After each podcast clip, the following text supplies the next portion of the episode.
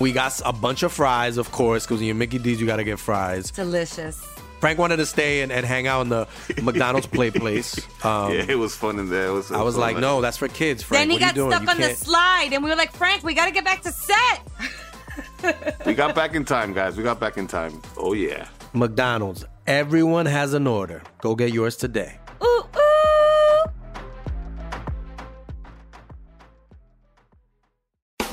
Estás escuchando El Dollop, parte de All Things Comedy Network. Este es un podcast de historia americana en el que cada semana yo, Eduardo Espinosa, le contaré un suceso histórico americano a mi amigo.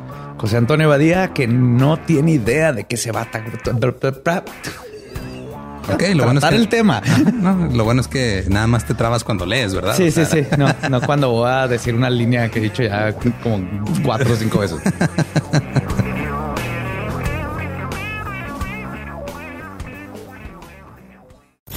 entre 1917 y 1926, US Radium Corporation contrató mano de obra femenina para pintar carátulas de reloj y varios instrumentos con su pintura on dark. Los, los dueños y administradores de la fábrica estaban conscientes de los peligros de trabajar con radio. Los científicos químicos y todos los trabajadores involucrados en el refinamiento del radio proveniente del uranio tenían mamparas de plomo, máscaras y tenazas.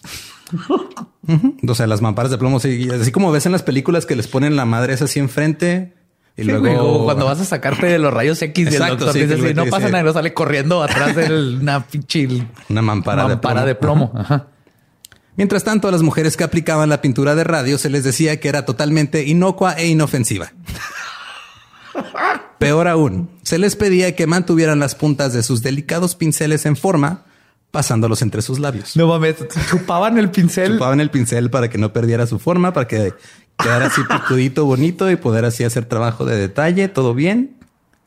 Y por diversión se pintaban la cara o los dientes con On Dark para sorprender a familiares y amigos en la noche. A decir que yo hubiera hecho eso. No, es que pues, Es que tienes una pintura que brilla bien chingón.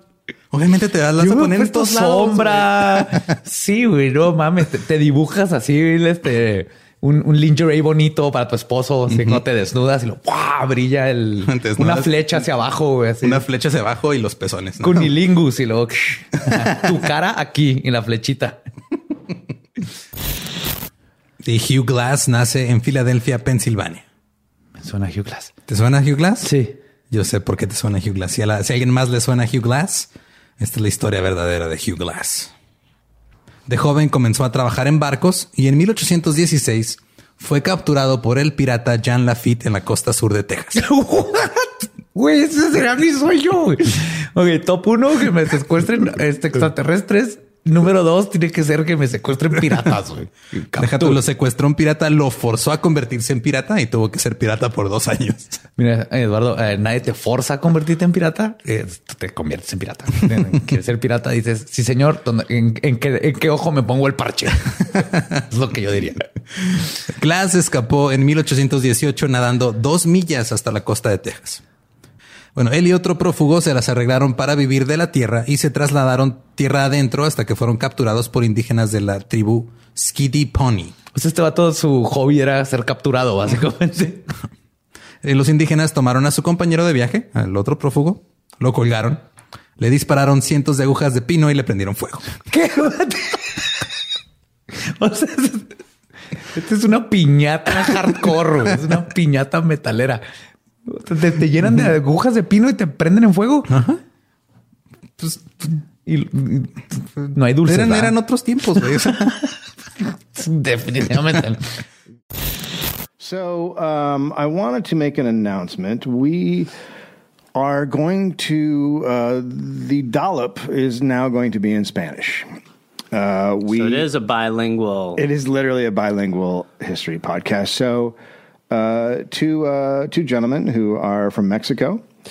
Uh, they have a podcast called Le- Leyendas Legendarias, El Podcast. Um, they, uh, I'm trying to, hold on.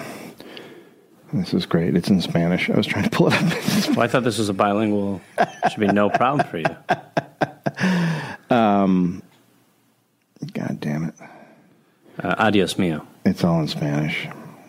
Okay, so anyway, so uh, so they have this great podcast in uh, in Mexico. Yeah. It's very popular, and um, they're also fans of the dollop. So uh, they will be doing the they will just be taking our scripts, translating them, and they'll be doing a El Dollop, a version of the dollop in Spanish. So if you have Spanish speaking uh, friends or you know anybody who's Spanish speaking, you Or want a great way to learn Spanish. yeah, a great way to learn Spanish. So if you want to introduce them to the dollop, this is a great way to do that. Uh, the hosts are uh, Jose Antonio Badia and Eduardo Espinoza, and they're really funny guys. They're like us. They're left guys, um, and they're great.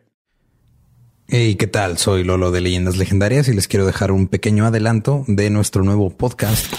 Estás escuchando El Dollop, parte de All Things Comedy Network. Este es un podcast de historia americana en el que cada semana yo, Eduardo Espinosa, le contaré un suceso histórico americano a mi amigo José Antonio Badía, que no tiene idea de qué se va a Ok, lo bueno es que el tema. No, lo bueno es que nada más te trabas cuando lees, ¿verdad? Sí, O sí, sí. No, no cuando voy a decir una línea que he dicho ya como cuatro o cinco veces.